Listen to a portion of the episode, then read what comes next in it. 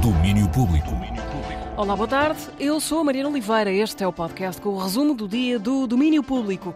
Começamos por subir mais um degrau na escadaria de prémios que vai dar aos Oscars.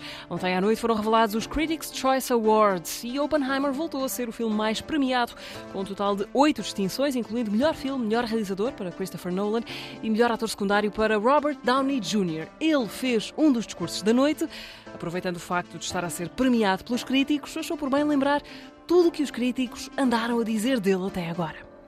The first one's kind of like haiku. Um, sloppy, messy, and lazy. The next one's more metaphoric, like Pee Wee Herman emerging from a coma.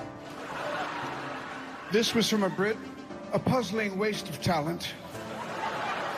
And uh, lastly, in this one, lingered, um, amusing as a bedlocked fart.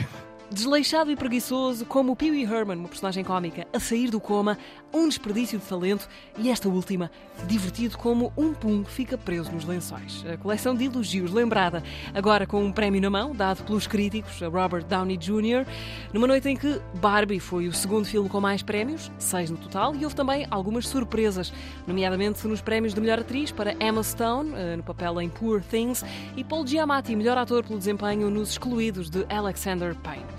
Na televisão, poucas surpresas, com The Bear e Beef a conquistarem quatro prémios. Succession levou três para casa. Mais logo, à cerimónia de entrega dos Emmys, os prémios da televisão americana, quatro meses depois da data inicialmente prevista, já que a cerimónia foi adiada por causa das greves dos argumentistas e dos atores de Hollywood. A temporada que se segue vai ser intensa no que diz respeito aos prémios. Uh, já daqui a pouco, nomeações para os BAFTA, Oscars e Césars. Uh, e em fevereiro, Grammys, Goias, BAFTAs, People's Choice Awards. Março é mês de Oscars, com a cerimónia de entrega das estatuetas marcada para dia 10. E agora o teatro, a peça Pulmão, depois de várias apresentações esgotadas, regressa três noites ao Teatro Maria Matos, em Lisboa. Em cena, um casal, eles são Tomás Alves e Benedita Pereira. Esta peça retrata uma conversa de um casal ao longo do tempo. Uhum. A conversa é desbotada com uma pergunta que é um bebê, que é a minha personagem pergunta. Ou seja, percebe-se que o homem sugeriu uh, terem um bebê e aquilo é como uma, uma explosão certo. Uh, na cabeça dela e depois na cabeça dele também, uh, porque se questiona tudo nestes momentos. e depois também, claro, a comunicação entre o casal e a dificuldade da comunicação entre o casal. Da não comunicação. Da não comunicação. E muitos, se não todos, vão reconhecer-se numa série de lugares comuns da dinâmica de casal, peça em ritmo torrencial, acelerado e caótico, como é a vida e como as conversas também são. O texto é de Duncan Macmillan, o casal é desempenhado por Tomás Alves e Benedita Pereira, que aqui ouvimos numa entrevista nas manhãs da 3, numa outra vida deste espetáculo. Pulmão, Teatro Maria Matos, em Lisboa, hoje e nas próximas segundas-feiras de janeiro, que é como quem diz, 22 e 29. E agora, dois regressos a Portugal anunciados hoje. Lloyd Cole vai voltar ao nosso país em abril e maio. O músico inglês faz uma digressão de sete datas, onde se apresenta a solo em modo acústico, com uma seleção pessoal de canções que têm feito a sua carreira desde os Commotions.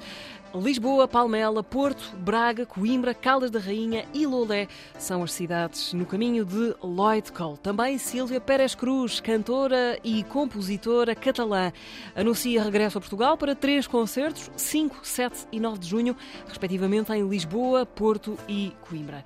Ora, e a fechar, Ribas é nome de rua. João Ribas, vocalista dos Censurados e do Estar a Perdida, que morreu em 2014, vai ter uma rua em Lisboa com o seu nome. No mês passado, a Comissão Municipal de Toponímia decidiu que a Rua C, ao bairro de São João de Brito, vai passar a chamar-se Rua João Ribas, uma proposta que a Câmara Municipal aprovou no dia 15 de dezembro. Nas redes sociais dos censurados agradeceu-se esta honra.